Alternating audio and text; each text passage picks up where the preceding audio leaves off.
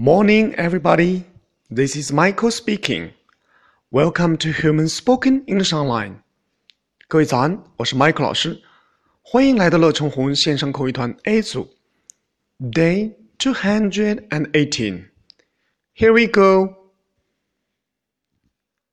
今天呢，我们来学一句实用短句。I'm all ears. 我洗耳恭听。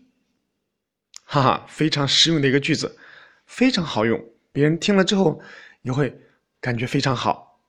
比如说，有人要给我们提建议啊，我有建议给你提，我们这时候可以说 "I'm all ears"，我洗耳恭听。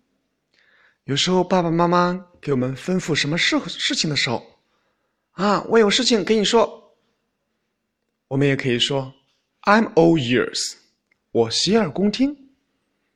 Okay. That's all for today. See you next time.